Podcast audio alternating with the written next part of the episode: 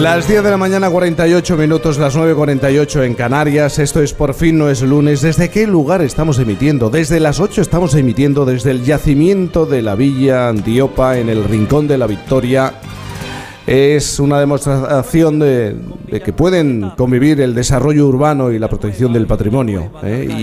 Y, y, qué forma parte además de la gran propuesta arqueológica que ofrece este destino de la Costa del Sol, al que acuden cientos de curiosos para disfrutar también, cientos, bueno, miles de curiosos, de gente que quiere disfrutar también de la gastronomía, de las playas, de los museos. Uno de los destinos que fue pionero del turismo español y que ha sabido adaptarse a los tiempos sostenibles que hoy exige, reclama la sociedad.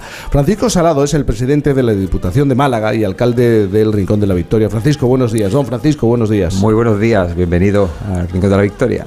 Es posible, ¿no? Es posible la protección del patrimonio de, la historia y el desarrollo urbano, aunque a veces hay que hacer auténticas piruetas y malabarismo. Bueno, Villa Antiopa es un ejemplo de ello, ¿no? Eh, cuando se descubrió la villa, eh, hubo un debate en el municipio que esto tenía que estar libre de, edificios. Despejado, ¿no? Y yo le decía a los ciudadanos, no puede estar libre de edificio porque estaría sujeto a la, inclemencia del tiempo, a la expoliación, etcétera, etcétera. Tienes que hacerle un edificio para proteger la villa, para cerrarla.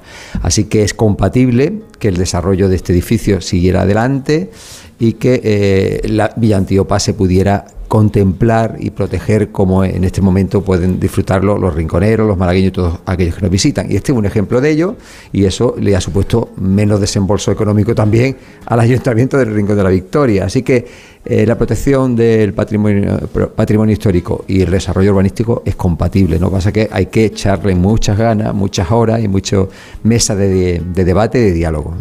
Sí, y tu hermano que se puso, por así decirlo, antes hemos hablado con él a las 8 de la mañana, eh, el arqueólogo que nos ha presentado, nos ha explicado que, que esconde este lugar, tu hermano se puso pesado. Sí, sí, sí.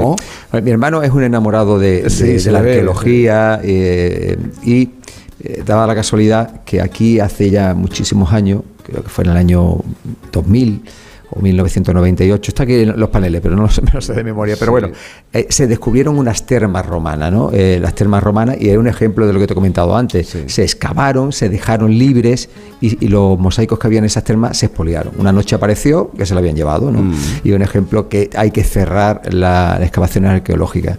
Eh, la prueba, él decía, si ahí estaban las termas, la villa tiene que estar muy cerca y siempre nos avisaba de ello, ¿no? Y ocurrió que en 2023, en el primer semestre, se dio la licencia, licencia por el anterior alcalde que había, hubo un cambio de gobierno en el 2003 y dio la casualidad también, que son las cosas, mi hermano arqueólogo todos los días pasaba por aquí y yo era concejal de urbanismo en ese momento, ¿no? Y cuando vio la, que empezó la excavación, porque ya tenía licencia este edificio, rápidamente detectó la villa y eso fue un fin de semana y el lunes cuando llegué al ayuntamiento decreté la paralización de la obra y hasta aquí estamos, ¿no? Ha pasado 20 años desde que se descubrió la villa, ¿no?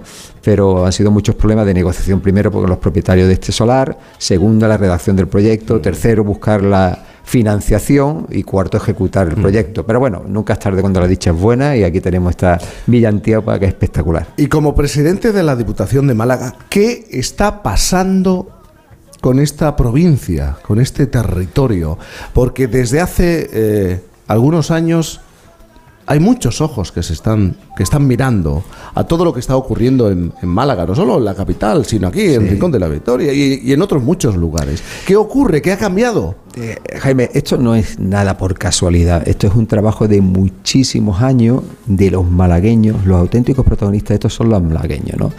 que se han creído, eh, que bueno, sabían que viven y sabemos que vivimos, en una gran tierra por su situación geográfica, sus comunicaciones, su clima, y lo único que faltaba es creérselo y que esa labor emprendedora que tienen los empresarios, los profesionales y, los malagueños, pues hayan creado un producto único, ¿no? Un producto único siempre bajo el prisma del turismo, que muchas veces hay algunos políticos que intentan denostar la industria turística, pero el turismo ha traído todo el progreso que tiene actualmente Málaga y Málaga ha sabido diversificar sobre el, turismo, ha, construido una infraestructura, no tendríamos ese gran aeropuerto que es el, aeropuerto Picasso, eh, que trae a 20 millones de turistas eh, a la Costa del Sol eh, no tendríamos la estación de AVE y esa comunicación con Madrid y no tendríamos ese puerto de crucero y las autovías y autopistas que tenemos. Gracias al turismo hemos mejorado la comunicación y luego hemos, sabido diversificar, es decir, no solo poner todos los huevos en el canasto de, del turismo, sino hemos sabido hacer una industria tecnológica y somos referentes con el, parque tecnológico y una industria agroalimentaria eh, en la comarca del Guadalhorce, en la comarca de la Sarquía, con los subtropicales y yo creo que pues eso nos ha hecho pues ser pues, un referente en todos esos ámbitos en el mundo, ¿no? Y bueno, y, aunque mm, eh, parece que suena mal, pero es así. La gente, la gente es importantísima para un destino turístico. Si tú te sientes a gusto, no te sientes extraño, te tratan bien, eh, pues al final fidelizas tu destino turístico y quieres venir aquí.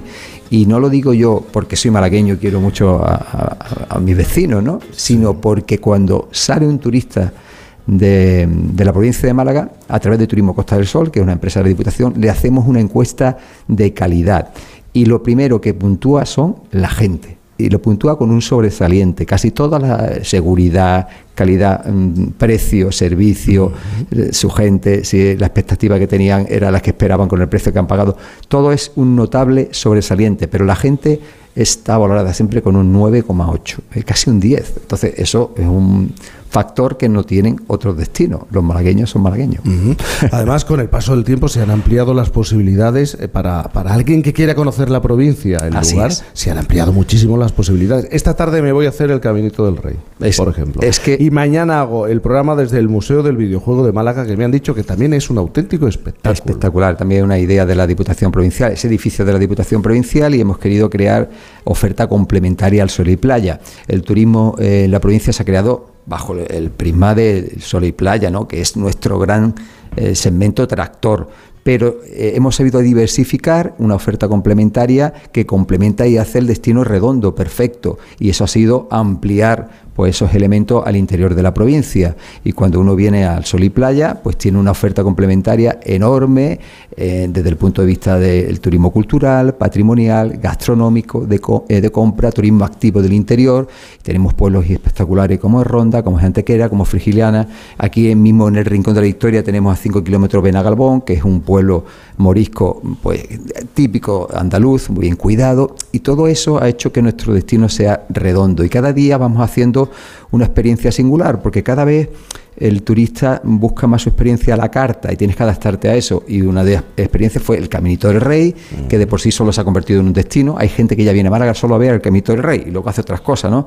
Eh, y luego lo hacemos de una manera muy sostenible, de proteger pues esa gallina de los huevos de hora que es nuestro patrimonio natural. Y allí solo al año pasan 300.000 personas. ¿Para qué? Para que no se deteriore ese lugar único. Luego hemos hecho productos únicos como es la Gran Senda, que es una senda donde tú oh, puedes recorrer toda la provincia, 800 kilómetros bien tratados, donde puedes ir andando en bicicleta, etcétera, etcétera. Y por el litoral se llama senda litoral. Puedes ir desde Manilva, la zona oriental, hasta eh, Nerja, zona occidental de la provincia, pues paseando, viendo el mar en bicicleta y contemplando este paisaje único que es nuestro mar Mediterráneo. Y todas esas experiencias lo hace la Diputación con el sector turístico y al final nos hace pues, un destino perfecto, redondo, como he dicho anteriormente. Bueno, y hay, un factor también muy importante, Jaime, es el despegue de la ciudad de Málaga, porque antes, cuando tú hablabas de la provincia de Málaga, de la Costa del Sol, todo el mundo se acordaba de Marbella, de Torremolino, solo de pero ya Málaga ha explotado desde el punto de vista museístico y en otro aspecto,